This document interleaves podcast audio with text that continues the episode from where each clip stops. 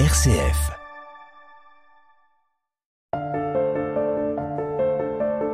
Les Blancs débarquent. Le, Le canon. canon. Il faut se soumettre au baptême, s'habiller, travailler.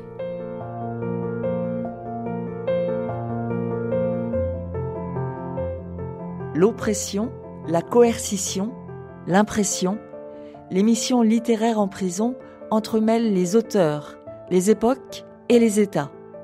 La littérature est une passerelle qui interroge ceux qui sont derrière et ceux qui sont devant les barreaux. Commençons par un hommage. À À la ligne, feuillet d'usine de de Joseph Pontus. Un auteur qui s'éteint, ce sont des lignes qui demeurent à jamais.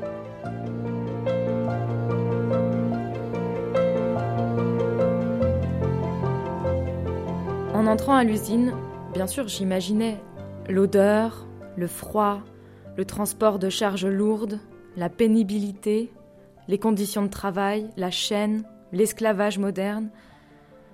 Je n'y allais pas pour faire un reportage, encore moins pour préparer la révolution. Non. L'usine, c'est pour les sous.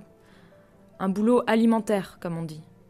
Parce que mon épouse en a marre de me voir traîner dans le canapé en attente d'une embauche dans mon secteur, alors c'est l'agroalimentaire. L'agro, comme ils disent. Une usine bretonne de production et de transformation et de cuisson et de tout ça, de poissons et de crevettes. Je n'y vais pas pour écrire, mais pour les sous.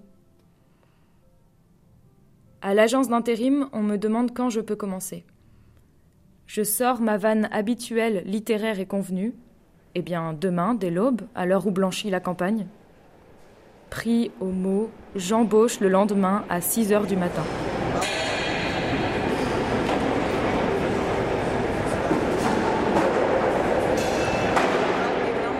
Semaine 2. Comportement. Gestion du non-confort. Rigueur, Respect des consignes. Sécurité. Semaine 3. prise d'initiative, Implication. Compétences relationnelles. Maîtrise de soi. Sécurité.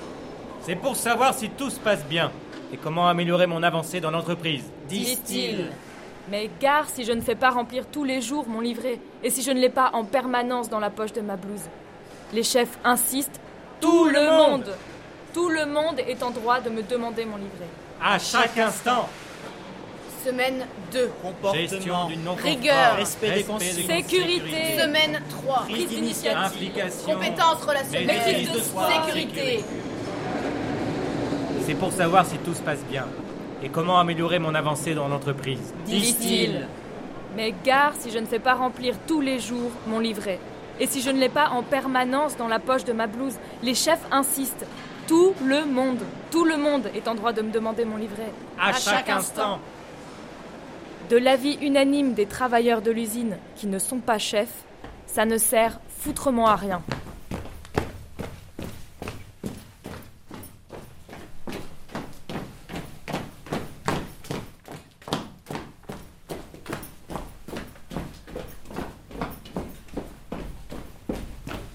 Je m'appelle Mohamed Essaoui, euh, je suis euh, journaliste littéraire et l'auteur de l'affaire de l'esclave Fursi, entre autres. C'est pas compliqué d'être à la fois journaliste et auteur? C'est pas compliqué, bien au contraire, même si ce sont deux activités presque contraires, parce que le, le journalisme est, est une activité de temps, de temps très court, de délai qu'il faut absolument respecter, alors que l'écriture est un temps très très long. Il n'y a pas de délai euh, obligatoire.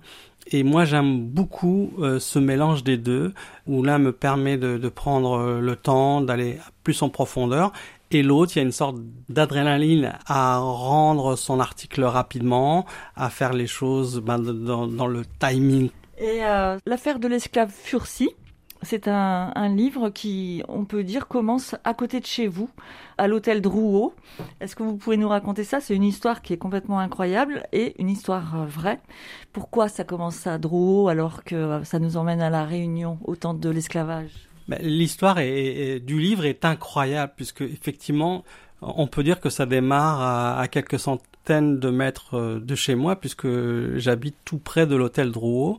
Et puis un jour, je vois juste une brève dans laquelle est écrit vente de documents aux enchères à l'hôtel Drouot d'un esclave ayant assigné son maître en justice. Je n'avais que cette petite information et je me suis dit mais moi ça m'intéresse beaucoup et, j'ai pensé qu'on allait être euh, ça allait être la foule euh, qui allait voir ce, ces documents historiques d'un esclave et c'est unique dans les annales de l'histoire qui serait allé au tribunal pour briser ses chaînes. Et je vais à Drouot et nous étions deux, dont l'autre personne était une représentante d'une association pour justement conserver les archives sur l'esclavage, etc et moi quasiment tout seul. Et puis je tombe euh, sur des documents euh, qui sont essentiels à l'histoire. Je découvre des lettres écrites par cet esclave Fursi et je, je découvre ces, lettres euh, écrites par un esclave, ce qui est tout simplement rarissime, voire inédit dans les archives sur l'esclavage.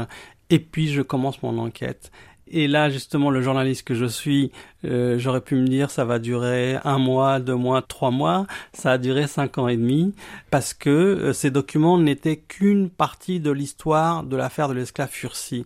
Ces documents ne disaient même pas s'il avait gagné ou pas son procès, qui, je le rappelle, a duré plus d'un quart de siècle.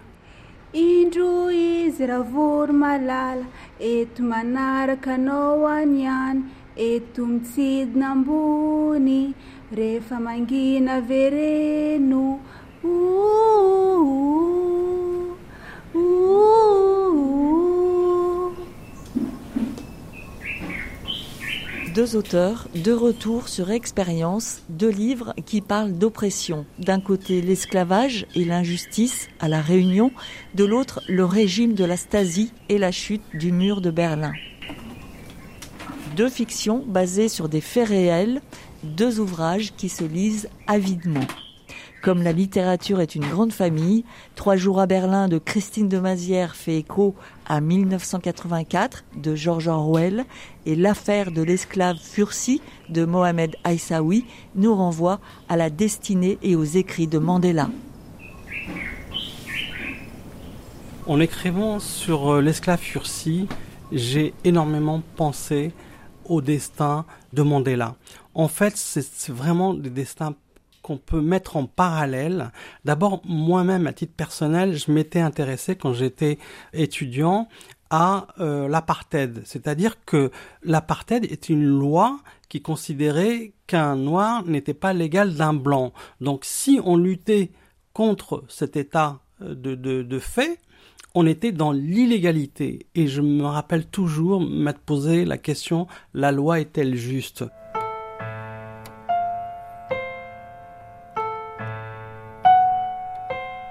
Je récuse le président du tribunal.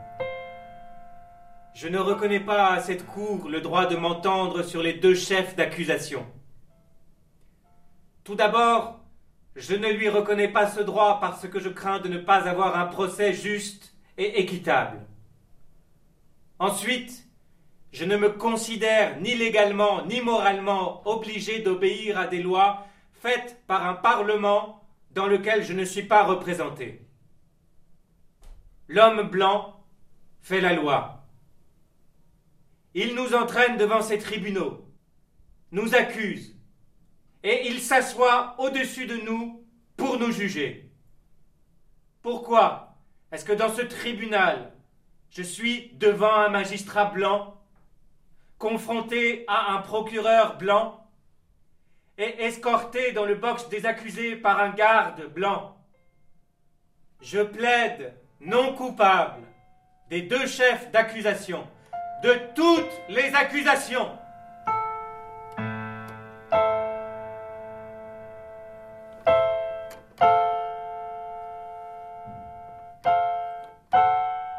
Et c'est un parallèle très fort. Il y a le deuxième parallèle entre l'esclave et Mandela, en plus de la presque même périodicité d'enfermement, euh, de soumission, c'est que ce sont deux hommes qui ont pensé au-delà de leur propre personne. Parce que à Mandela, on l'a dit, écoute, tu arrêtes de te révolter, on te libère.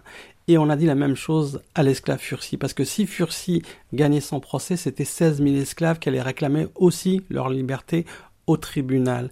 Et Fursi, comme Mandela, ont dépassé leur propre personne et devenaient un symbole.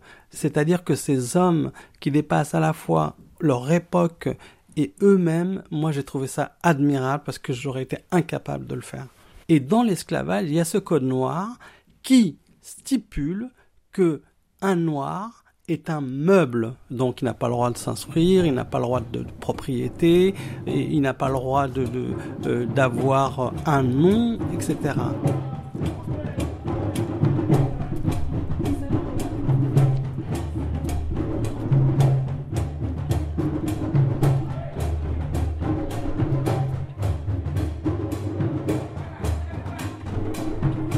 C'est marqué essai sur votre livre, mais ça, se lit plutôt comme un roman et qui plus est un polar. C'est haletant. Lorsque vous avez présenté euh, ce livre euh, en prison, mhm. quelles ont été les, réactions? Puisque comme euh, Fursi, les prisonniers, quand ils rentrent en prison, ils n'ont plus d'identité, ils ont un numéro d'écrou. Mhm. Ça, moi déjà, ça m'a fait un parallèle. Quand on est esclave, on n'a pas de nom. On a le nom qu'on. Oui. il y a il y a beaucoup de choses qu'on pourrait dire effectivement. D'abord, euh, le fait que Fursi ait été emprisonné, parce que d'abord il a connu la prison, et ensuite en tant qu'esclave, on est prisonnier, et il s'est toute sa vie battu contre cet état de fait. Il a été aidé par des avocats, euh, par des procureurs, et vraiment, en, cela, c'est un exemple. L'autre euh, parallèle, c'est que, en fait, Fursi s'est toujours battu pour sa liberté, et même sa liberté mentale. Quand on est enfermé, quand j'ai observé euh, notamment euh, les personnes détenues et je les voyais réagir par rapport à l'histoire de Fursi, j'étais très ému parce que je, n'ai pas imaginé un instant qu'il y a une, un tel... Euh, on pouvait puiser dans l'histoire de Fursi pour essayer de comprendre euh, soi-même ce qu'on vivait, etc. J'ai aussi vu une femme qui a divorcé et son divorce était une sorte de liberté et elle s'est inspiré de la détermination de Fursi pour aller au, bout de, son histoire. Donc cet échange qui s'est fait. Ça, c'était en prison là Oui, oui, oui. Qui, elle me disait voilà, euh, évidemment, il y a l'enfermement, mais l'histoire de son divorce était une histoire aussi pour être libre. Livre comme l'air, l'émission littéraire en prison. Mais euh, elle m'a dit qu'il euh, y avait un lien fort dans l'histoire de vouloir se libérer en divorçant parce qu'on l'empêchait de divorcer, son ex-mari l'empêchait, etc. Et, elle a puisé une détermination dans le récit de Fursi qui est une enquête, mais l'histoire de l'esclavage est une histoire sans archives. Donc il, il m'a fallu deux ans pour ne serait-ce que trouver la date de naissance de Fursi.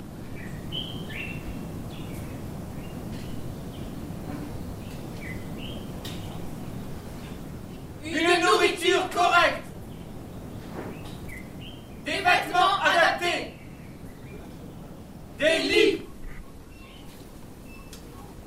de lire des journaux, d'écouter la radio, de voir des films, nos familles et le monde extérieur.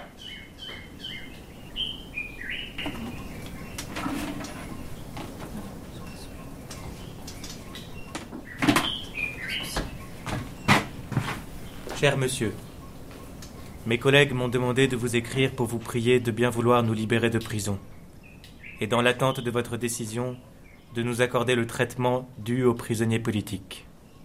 Avant toute chose, nous voulons insister sur le fait qu'en faisant cette demande, nous ne réclamons aucune grâce, mais que nous exerçons le droit inhérent à toute personne incarcérée pour ses convictions politiques. Cependant, dans notre cas, on peut avancer que notre révolution est prévue pour l'avenir et que des conditions de sécurité exigent qu'on nous traite différemment. Il faut ajouter que nos convictions n'ont pas changé et que nos rêves sont restés semblables à ce qu'ils étaient quand nous avons été emprisonnés. Tout cela pourrait confirmer l'opinion que notre cas est différent des autres. Cependant, nous sommes persuadés que vous ne le penserez pas, car un tel argument pourrait avoir de terribles implications. Cela signifierait que si des conditions de sécurité nécessitent que nous restions en prison aujourd'hui, on ne nous libérera pas quand nous aurons accompli nos peines respectives si la situation actuelle n'a pas changé ou si elle s'est aggravée. La vérité, c'est que le conflit racial qui menace gravement le pays aujourd'hui n'est dû qu'à la politique à courte vue et aux crimes du gouvernement.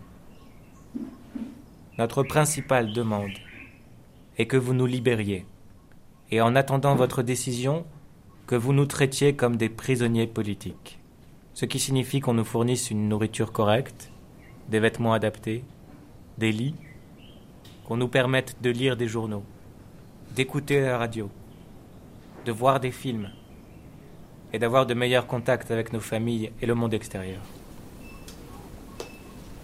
Les lecteurs détenus, au contact du livre, deviennent des écrivains. Depuis la naissance de Lire pour en sortir, 11 141 fiches de lecture ont été rédigées. Comme celle-ci inspirée par l'ouvrage de Jean Guiloineau, Nelson Mandela.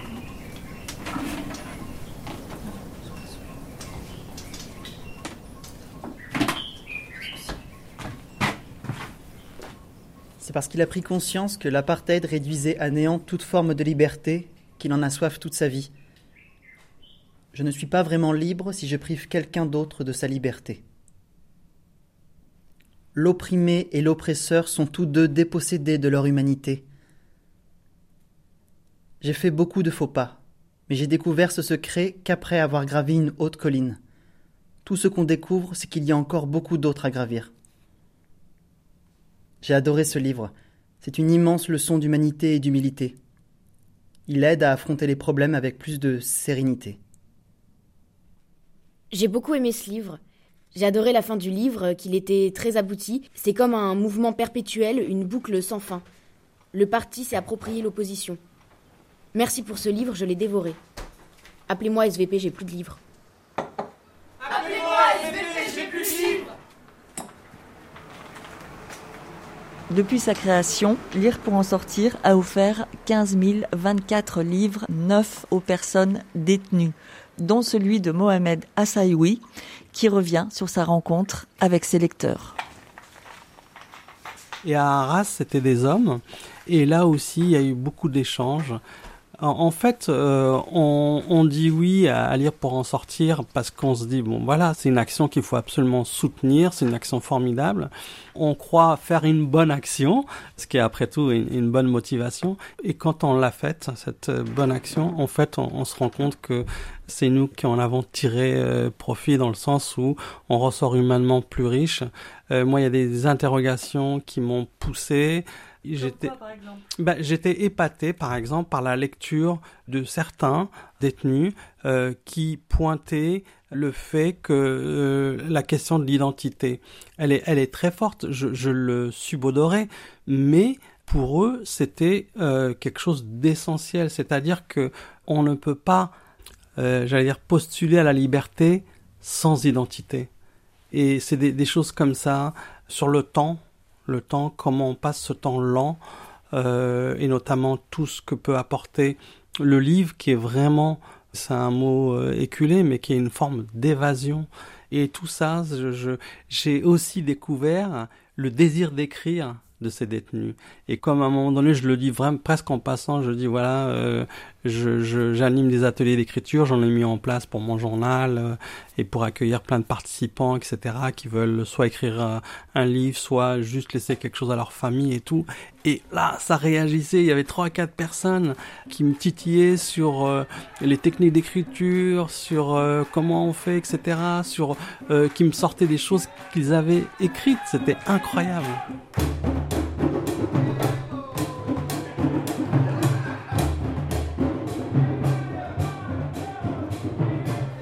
Votre livre, c'est particulièrement euh, sophistiqué euh, parce que l'affaire de l'esclave Fursi, vous auriez pu par exemple euh, dire je à la place et, et être Fursi.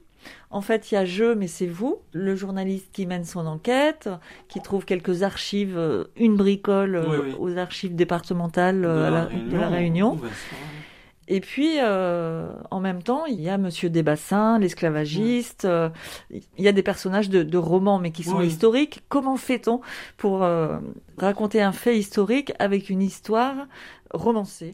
Alors, euh, d'abord, moi j'aime beaucoup penser à la cuisine littéraire avant même d'écrire, c'est-à-dire penser à la forme que ça pourrait prendre mon livre euh, avant d'attaquer bien en tête, etc. Évidemment, j'amasse beaucoup de matériaux. Je suis allé huit fois à l'île de la Réunion. J'ai vraiment euh, écumé des milliers d'archives.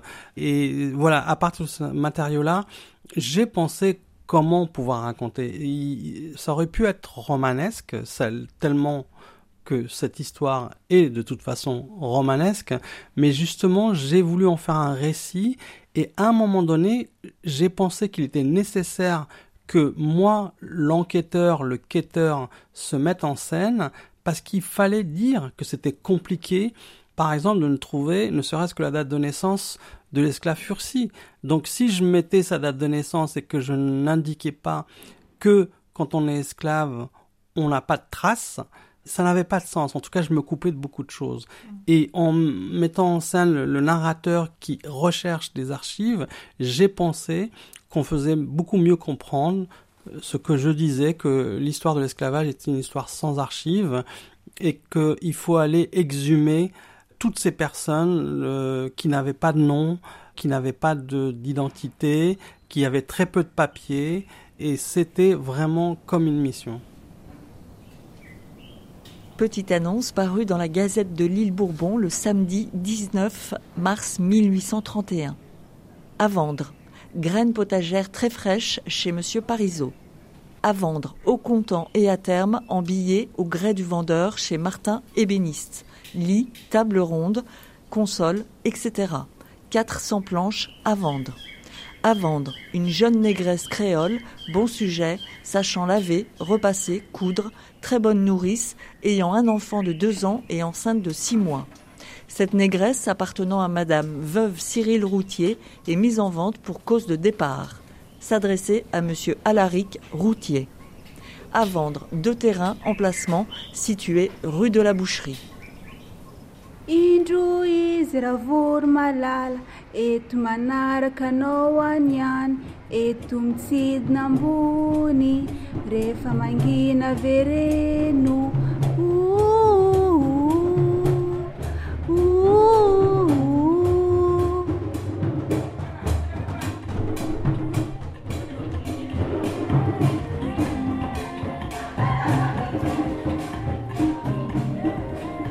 Les blancs débarquent. Le canon. Il faut, se soumettre au baptême, s'habiller, travailler. Et cette histoire d'identité, Mohamed Aïssaoui, qu'est-ce que vous cherchiez, vous, derrière cette identité euh, La question de l'identité, je ne pensais pas qu'elle allait être au centre d'une histoire sur l'esclavage.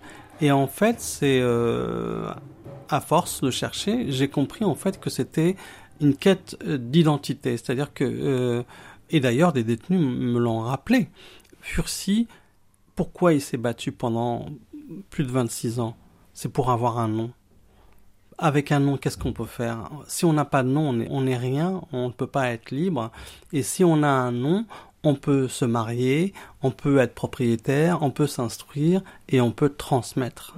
Et euh, finalement, cette question de l'identité est devenue centrale. Et son nom, c'est quoi finalement? Alors, très intéressant parce que à la fin, euh, mais je l'ai découvert parce que le, livre a une histoire incroyable. C'est-à-dire que d'abord, il a permis à ce que euh, Fursi soit exhumé. Il a une adresse à son nom à l'île de la Réunion, à Saint-Denis de la Réunion. Et en plus, euh, j'ai reçu d'autres informations après coup grâce à la publication du livre, dont celle-ci, qui est que Fursi a pris comme nom de famille le prénom de sa mère, qui était Madeleine, qui s'appelait Fursi Madeleine. Et c'est c'est magnifique parce que c'est grâce à sa mère qu'il a pu euh, finalement trouver sa liberté. Et ils n'ont pas baptisé une rue euh, comme il y a une, une- rue Madame Desbassins Il n'y a pas une, une rue. Il il y, a- il y a une, euh, je crois que c'est une, une rue ou une place Furcy au centre-ville qui est née après le, le livre. Et, et maintenant, Furcy est, est un personnage central de l'île de la Réunion. Et ça, toute ma vie, je, je rêvais d'écrire un livre utile. Et là, il a été euh, utile euh, au-delà de mes espérances.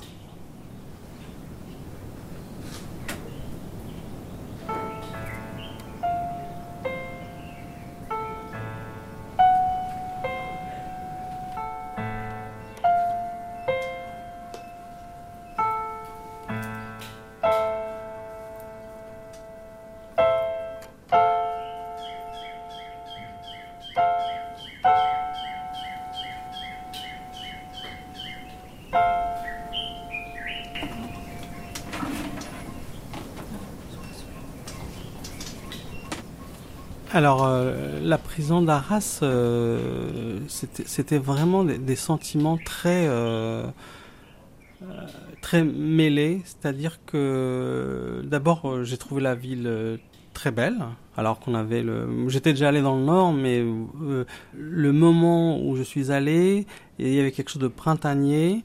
J'ai trouvé presque comme on va dans une forêt, parce que c'est un peu isolé. Et puis après, comme elle est quand même ancienne, il y a le, le fait de, avant d'arriver au, moment où on échange, il y a un temps assez long qui est toujours euh, moi qui me qui me fait qui m'angoisse toujours. C'est je crois que c'est humain. Voilà des, des des portes qui se ferment c'est c'est c'est quand même euh, difficile. Et puis arriver dans ce parce qu'il a fallu plutôt ouvrir le gymnase plutôt que la, la bibliothèque parce qu'il y avait du monde. Et ben je sais pas si je peux dire ce mot-là mais c'était comme un espace de liberté. Vraiment il y, il y avait d'ailleurs il y avait pas de gardien. À un moment il y a un monsieur qui était là. J'ai cru que qu'il faisait partie de l'association ou euh, qu'il était peut-être le professeur euh, qui donnait des cours, etc. C'était un des détenus qui était là avant. Euh, on a échangé sans savoir moi euh, qui il était. Et donc euh, c'est un moment intense quand même de d'échange.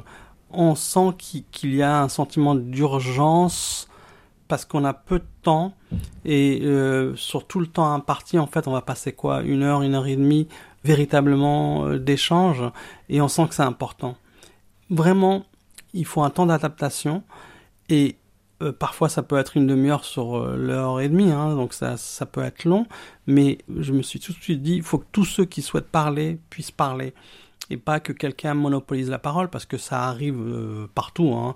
Euh, en librairie etc il y a toujours quelqu'un qui focalise ou qui pose 12 questions Sur son manuscrit à lui. sur, sur son manuscrit à lui ou qu'il a lu euh, tel ou tel livre et puis qu'il en est la douzième question quand personne n'a- encore posé de question. Donc j'ai senti ce besoin de parole aussi qui était intense et c'était la même chose aussi à Versailles où il n'y avait que des femmes. Et là, oui, il y avait ce sentiment de d'espace. Évidemment, c'est- compliqué de dire que c'était un espace de liberté, mais en, tout cas, c'était un espace d'échange humain et, et je pense qu'il est essentiel. Appelez-moi Livre comme l'air, l'émission littéraire en prison. Conseil lecture. Seul, assis au milieu des bambous, je joue du luth et siffle à mesure, ignoré de tous, au fond des bois. La lune s'est approchée, clarté. La gloriette au bambou, Wang Wei.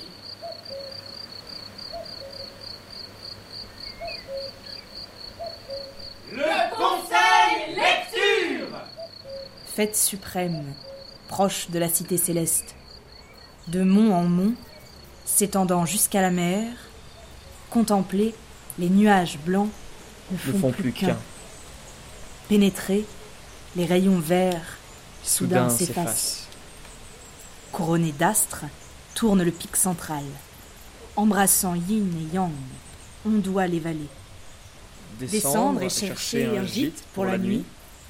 Par-dessus le ruisseau, parlons au bûcheron. Le mont Zhongyan. Wang Wei.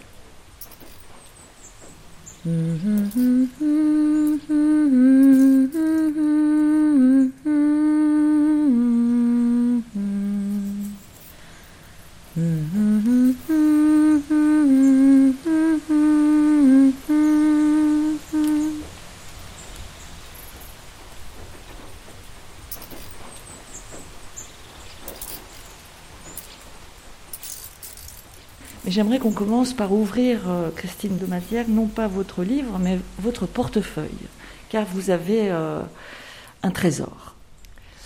Oui, je, garde depuis cette rencontre euh, dans la, prison de Vars à, Grenoble un petit papier calligraphié, manuscrit d'un détenu qui me l'a offert et qui, est une dédicace en fait qu'il demandait pour le livre, pour l'offrir à sa bien-aimée. Euh, donc ça fait référence à un des personnages euh, de Trois jours à Berlin. Donc c'est puisse l'ange Cassiel, malgré les murs et les barreaux de cette prison, emporter les pensées de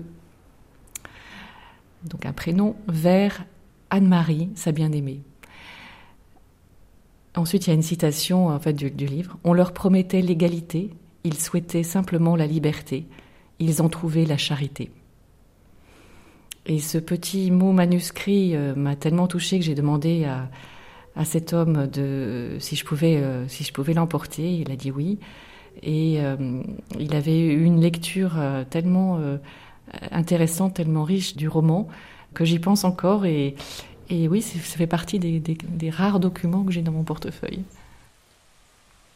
Oui, je pense que c'est la rencontre la plus bouleversante que j'ai faite.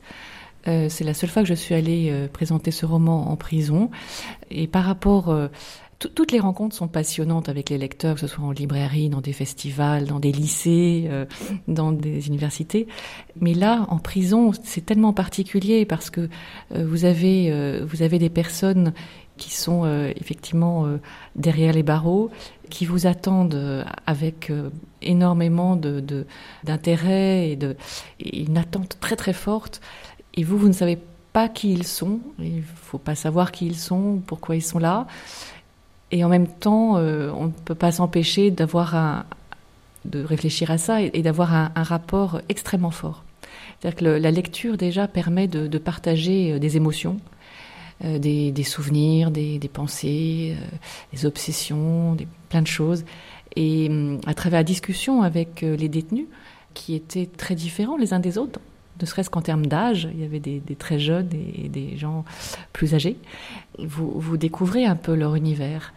Et c'est ça qui est absolument bouleversant. Et ensuite, vous repartez, il y a à nouveau les, les clés, les barreaux, euh, cet enfermement qu'on ressent euh, physiquement euh, de manière terrible. Et nous, on peut quitter cet univers et on les laisse là, eux. C'est très bouleversant.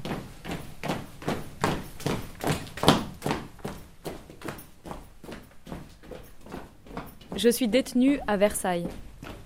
J'ai beaucoup aimé ce livre, il m'a semblé qu'il parlait de l'occupation allemande, mais pire encore car il avait tout calculé pour que le parti vive toujours.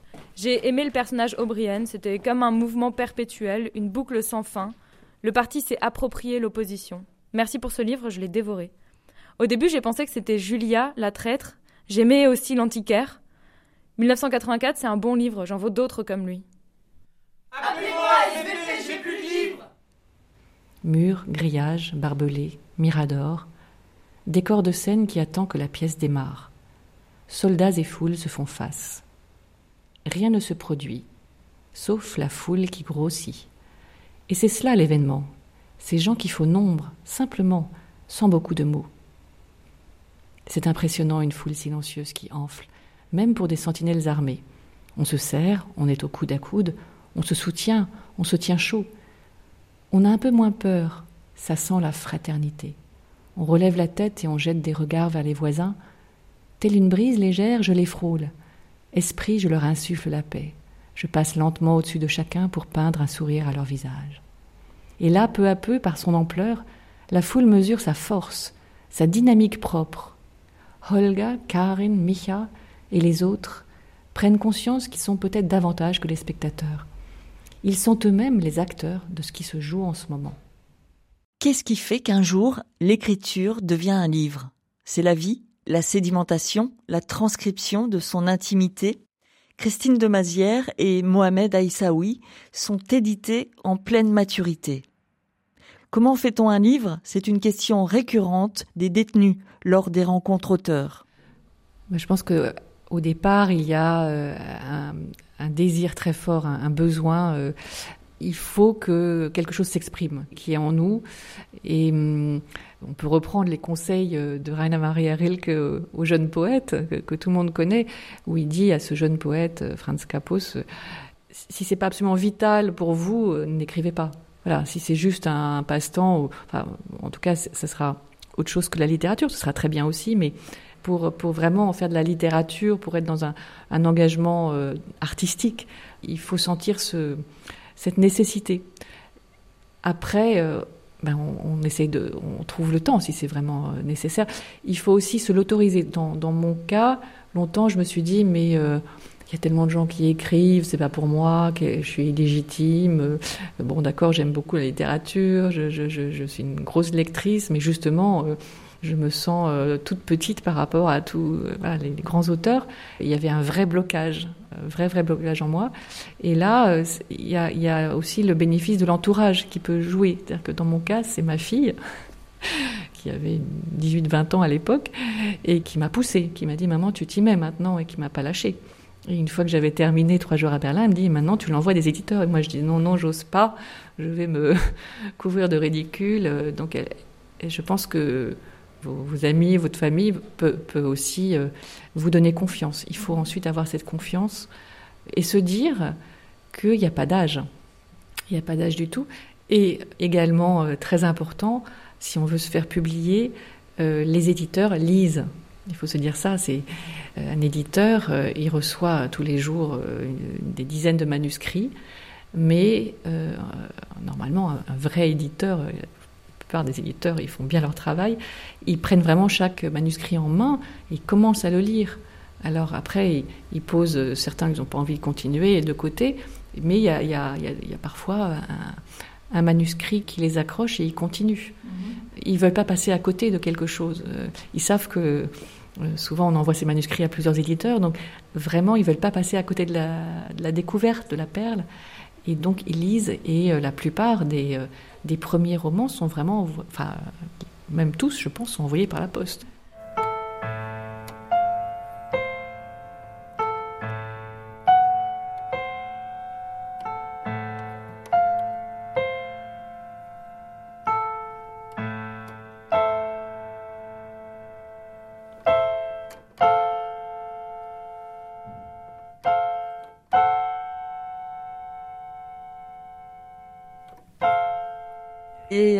Fait pour écrire Ah, alors vous avez 3-4 heures, euh, autant de semaines qu'il le faut, etc.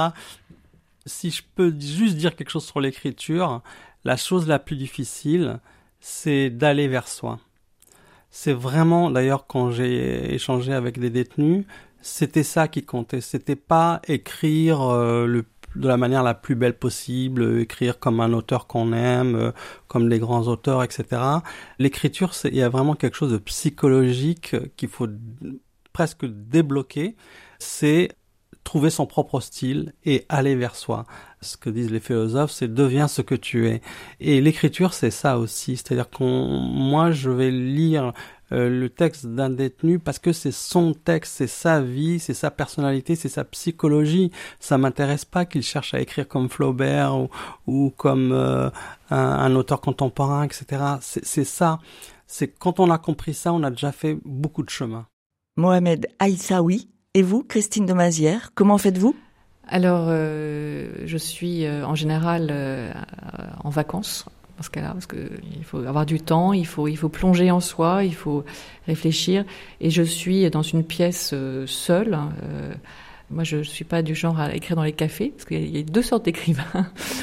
Et je comprends tout à fait qu'on aime travailler dans des lieux euh, où il y a beaucoup de vie. Mais pour ma part, non, il faut que ce soit au calme. et avec un ordinateur, parce que c'est vrai que je suis passée depuis 30 ans, comme tout le monde, on est, on est passé à, à l'ordinateur qui, qui, permet aussi de changer la construction.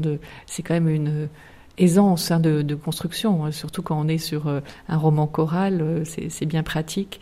Et puis moi, je, je devais pour ce premier roman, euh, vraiment euh, minute après minute quasiment, euh, pour chacun des, des 15 personnages, les situer. Donc là, l'ordinateur a été très utile pour moi. J'avais des, des, têtes de chapitre où j'avais vraiment mis le lieu et l'heure précise que j'ai enlevé ensuite.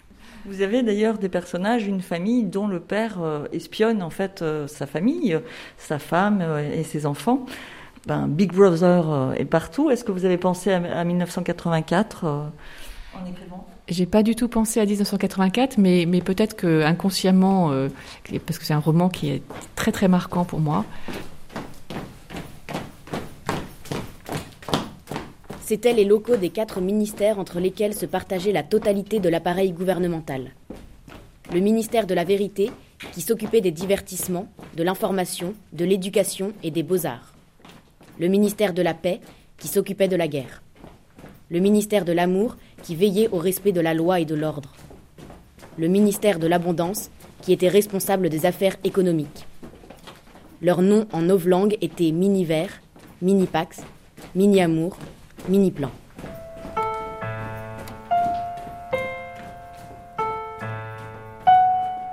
Il y avait une propagande aussi, bien sûr, pour dire que la RDA était la dixième nation industrielle du monde, ce qui était faux, parce qu'en fait, on a découvert que la RDA était en, état de quasi-faillite. Et donc cet événement euh, complètement euh, inattendu, j'ai voulu décortiquer l'enchaînement. Commencer à avoir quelques manifestations depuis le mois de septembre 89, qui étaient enfin pas réprimées, parce que jusque-là c'était férocement réprimé. Et donc cette réglementation est écrite dans un langage de, affreusement technocratique, le, vraiment mais abscon, incompréhensible. Et puis euh, ce fameux porte-parole, euh, on lui colle dans la main juste avant la, conférence de presse un bout de papier en disant tiens tu pourras lire ça. Euh, il ne sait pas ce qu'il y a dessus, donc il, il, découvre en lisant un texte encore une fois extrêmement langue de bois.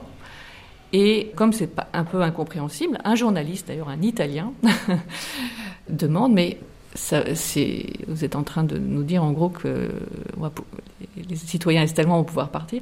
À partir de quand? Et c'est là euh, le petit grain de sable et le, porte-parole, il improvise en fait. Pour la première fois, il improvise et il dit bah, tout de suite, sans délai. Mais euh, c'est quelques mots, c'est trois mots en allemand. Ab sofort unverzüglich.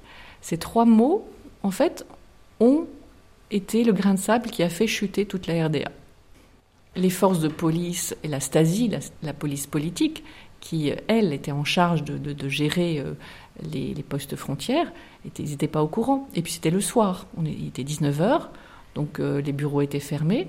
Et là, comme c'est retransmis aussitôt la nouvelle à la télévision ouest-allemande, que tous les Allemands de l'Est regardent en, catimini, ils voient ça, ils se disent, certains, bah, on va aller voir. Euh, après tout, c'est un officiel, c'est quand même c'est quelqu'un de très important qui nous annonce euh, quelque chose, donc on va aller voir.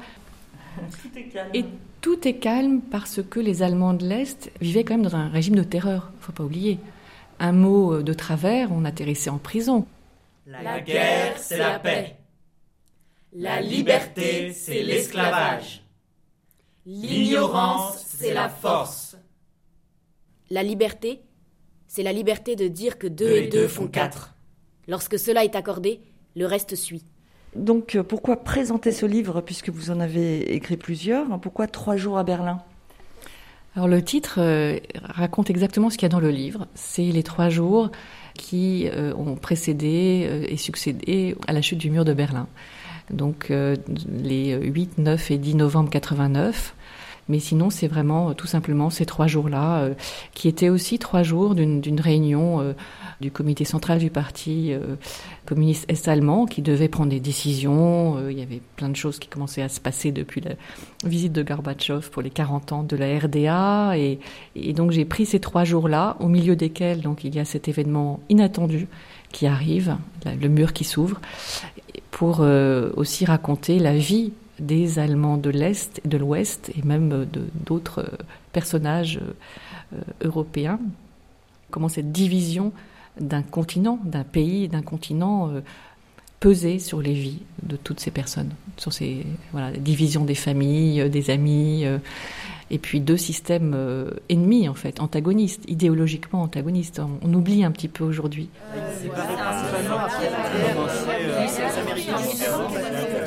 De, euh, de la ville de Berlin. le mur de Berlin, c'était un mur qui séparait. Il y avait, euh, c'était séparé entre la RDA et la RFA.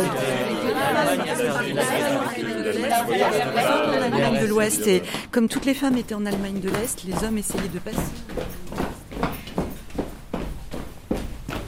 Abba Big Brother, Abba Big Brother, Abba Big Brother, Abba Big Brother, Abba Big Brother.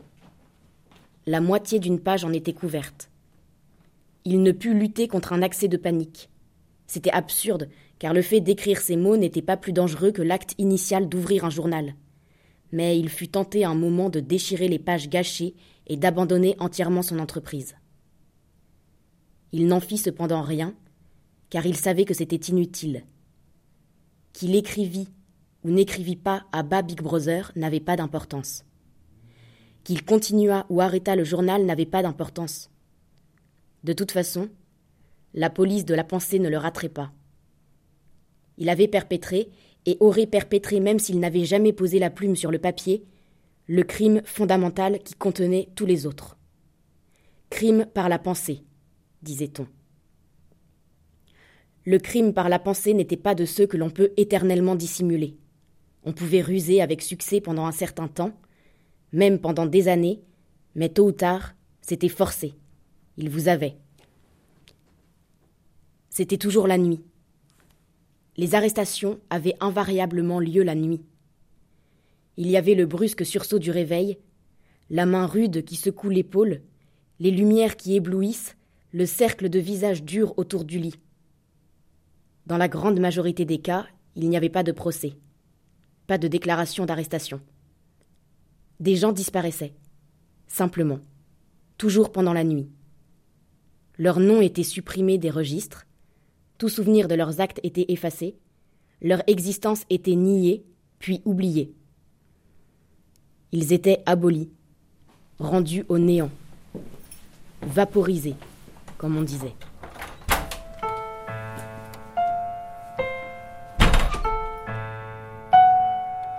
comme Le meilleur des mondes. C'est les romans euh, d'anticipation euh, ou aussi comme Fahrenheit 451. C'est des romans très importants euh, qui nous alertent sur la possibilité de, tomber dans un totalitarisme. mais, oui, comme vous le dites, on peut voir une, une parenté. L'Allemagne de l'Est a inventé un, un, système de surveillance incroyable, c'est-à-dire qu'il y avait on savait que si on se réunissait à plus de trois personnes, il y avait une très forte probabilité qu'il y aurait un rapport.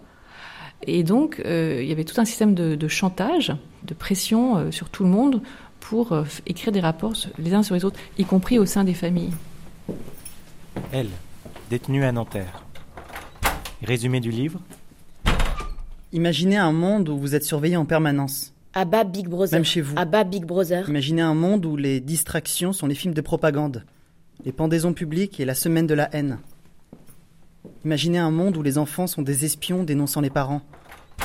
Un monde où penser différemment que le gouvernement en place est un crime. Un monde où pour s'aimer d'amour, il faut se cacher. Où votre lieu de naissance détermine si vous êtes digne de vivre ou un ennemi à abattre. Imaginez un monde où votre corps et votre esprit ne vous appartiennent plus et ne servent qu'aux intérêts d'un seul homme. Big Brother. C'est là que vit Winston, à Londres, en Océania, en 1984. Le dernier être humain. Citation marquante Celui qui a le contrôle du passé a le contrôle du futur. Celui qui a le contrôle du présent a le contrôle du passé. Faites-le à Julia, pas à moi, Julia. Ce que vous lui faites m'est égal. Déchirez-lui le visage. Épluchez-la jusqu'aux os. Pas moi, Julia, pas moi. Abba Big Brother, à bas Big Brother, à bas Big Brother, à bas Big Brother, à bas Big Brother. Ça a dû faire euh, écho dans, dans cette rencontre auteur euh, détenu à Vars, la prison, la surveillance, les dénonciations. Est-ce qu'ils avaient des questions euh, précises? Est-ce qu'il y a eu des émotions? Oui, euh, je, je, trouve qu'il y avait... Déjà, ils avaient quasiment tous lu euh, très attentivement le livre. Et il y avait une qualité de questions incroyable. C'était vraiment, on sentait du moins quelques-uns avaient euh, vraiment, par rapport à cette, euh, restriction de la liberté, euh, ils avaient vu des, choses extrêmement précises, ils avaient des, questions, et certains d'ailleurs connaissaient assez bien l'histoire aussi. il y avait quelques détenus de d'autres nationalités, il n'y a pas que des Français hein, dans les prisons françaises, et qui avaient dû voyager. Donc c'était extrêmement intéressant. Il y avait aussi euh, des, des, plus jeunes détenus pour qui, alors ça semblait une histoire euh, évidemment très très lointaine et, et qui s'étonnaient davantage, euh, enfin pour, pour qui effectivement ça, ça, ressemblait à quasiment de la fiction.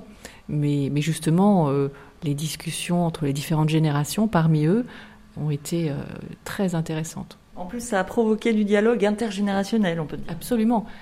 Tout à fait, parce que quand, entre des jeunes de 20 ans et, d'autres euh, qui ont, euh, qui ont 50 ou 60 ans, c'est vrai qu'on a des personnalités extrêmement différentes. Et aussi, il y a des niveaux d'études très très différents. Euh, ça a été, de ce point de vue-là, extrêmement intéressant d'avoir ce, ce mélange.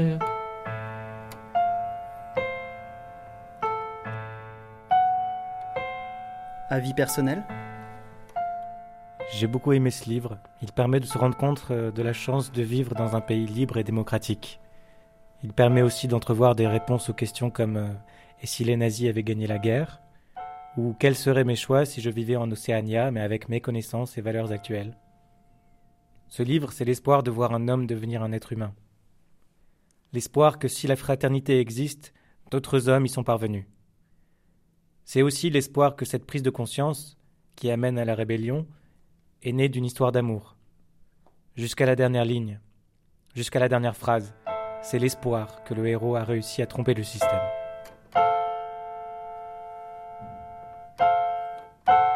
Et tous euh, qui étaient volontaires pour venir, hein, personne ne les a forcés. Ils, participent au programme, euh, ils ont reçu le livre, euh, ils ont ils l'ont lu ou ils ont essayé de le lire pour ceux qui sont des, lecteurs moins aisés. Et en tout cas, ils ont cette soif de rencontre euh, incroyable. Donc euh, non, c'était vraiment une rencontre. Euh, et alors c'est une rencontre tellement tellement passionnante que en fait ça a duré un peu plus longtemps et que j'en ai loupé mon train de retour. Mais, on n'arrivait pas à, arrêter la réunion. la partie dédicace, donc d'où est issu ce petit mot, c'est important aussi puisque c'est là où vous les voyez en individuel. Oui. Oui, oui, à, la fin de la rencontre, en fait, euh, la plupart, euh, c'est leur choix, euh, demandent à ce que l'auteur dédicace le livre pour un de leurs proches, comme, un, comme un cadeau qui, traverse le mur, justement vers. Et, c'est là où, le, voile se, se lève un court instant sur leur vie privée.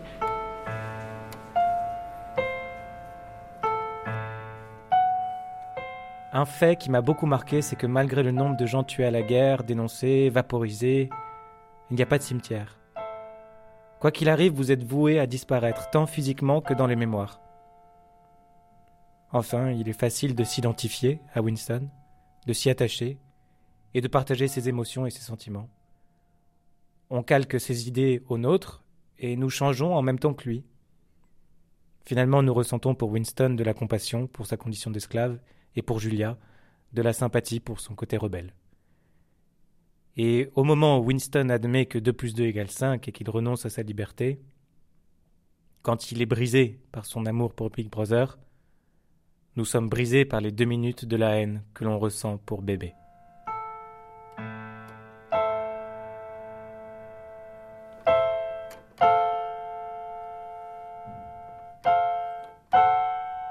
Le, le, mur de Berlin, je crois. Berlin, euh, il reste des murs, mais il a été détruit en 89. Il a été capitalisé. Donc, euh, la version du mur de Berlin, c'était l'image qu'il y avait dans tous les manuels avec euh, les jeunes assis Euh, les dessus, jeunes etc. qui sont assis sur le mur qui est complètement... Et, Et surtout, plus, quand avec le ces- mur, ces- ils ont ces décidé de le détruire, il y a Rostropovitch qui est venu. Il y a un tag arménien même sur le mur. Et il est venu jouer, euh, je crois que c'était... Écoutez, euh, je voulais vous remercier euh, pour cette rencontre qui a été vraiment un moment euh, très fort pour moi. Euh, merci pour euh, votre lecture, pour euh, vos remarques qui m'ont vraiment beaucoup touchée. Vous savez, il, y a un écrivain allemand, autrichien même, Stefan Zweig, qui a parlé des, très riches heures de l'humanité. En allemand, c'est les, les heures étoilées de l'humanité, les Sternstunden. Et véritablement, cette rencontre a été une heure étoilée pour moi. Donc merci.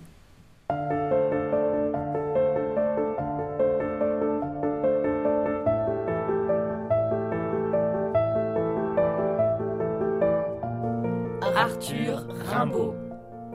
Une, saison en enfer. À la ligne, feuillet d'usine, de Joseph Pontus, aux éditions de la Table Ronde. François Rey, Arthur Kelvin, Héloïse Gobert, Mona Cheuillard-Rotan, Virginie Lapra-Bouchaillé et Alice Azadkanian. Du GEC Compagnonnage Théâtre. Trois jours à Berlin de Christine Demazière, paru aux éditions Sabine Vespizer. L'affaire de l'esclave Fursi de Mohamed Aïssaoui, sorti en folio, tout comme 1984 de George Orwell. Nelson Mandela, une biographie de Jean-Guy Loirvaux, paru aux éditions Payot. Alexis Jarniac et Savannah Roll lisaient deux poèmes extraits d'un recueil traduit par François Chang. Percussion de Soweto, clavier François Ray, mixage Philippe Faure, réalisation Véronique Macari. Merci encore à Christine Demazière et Mohamed Aïssaoui. Et au pied du mur, Rostropovitch, Une sonate de... de Beethoven, je crois.